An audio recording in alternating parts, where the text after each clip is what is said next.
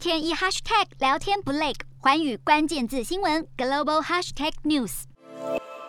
这一节的寰宇大话题要来关注到的是半导体产业以及抢人大战。那么，美国半导体产业领袖现在是敦促国会议员要尽速的完成晶片法案的立法，以便五百二十亿美元的经费扶植美国晶片产业追上这些亚洲国家，特别就是要追上中国。那么，除了美国之外，日本跟欧盟也是祭出了一系列的激励政策，那么欢迎台积电等等的外国厂商来进驻。那么，同时也是扶植了本地的半导体企业。所以从这个图表当中可以看到呢，在二零二二年的时候，美国竞争法以及美国创新与竞争法呢，是法案是补助了五百二十亿美元。那么日本半导体产业紧急强化法案呢，在国会批准了史上规模最大追加案的预算哦，所以呢，这个预计就是要耗资六千一百七十亿日元。那么欧盟他们也透过了欧洲的晶片法案，他们也是要花费四百三十亿欧元的预算来补贴半导体的产产业。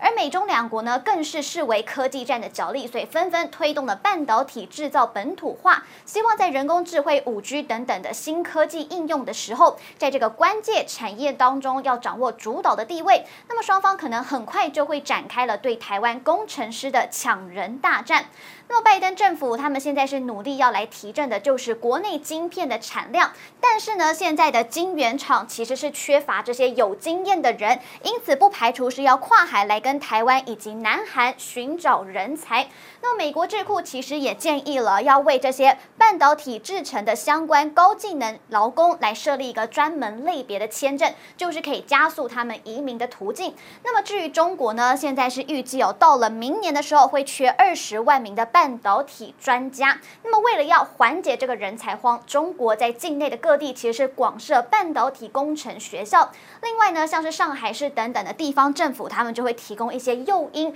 希望可以吸引到半导体的人才。不过说到了抢人才，这个对中国可是相当不利的，因为台湾是修订了一个新法，那么对于窃取或是泄露智慧财产权给中国或香港，是要面临的经济间谍罪，现在呢是可以处以十二年的。徒刑，或是呢，并科最高一亿元的罚金。而在美国受教育、经过台积电等晶圆厂这样培训出来的台湾工程师，向来是中国半导体发展的重要助力来源。不过，这一类的人才由台湾呢流向中国的速度其实是有放缓的。二零二零年，各行各业包含在内，台湾人出境前往中港澳工作的人数其实是连续七年下降。那么，台积电呢，目前其实有四座十二寸超大晶圆厂。还有四座的八寸晶圆厂，以及一座的六寸晶圆厂。那么从这个图当中就可以看到了台积电呢在海外厂区的布局。那么在美国的部分呢，华华盛顿州是有八寸的晶圆厂，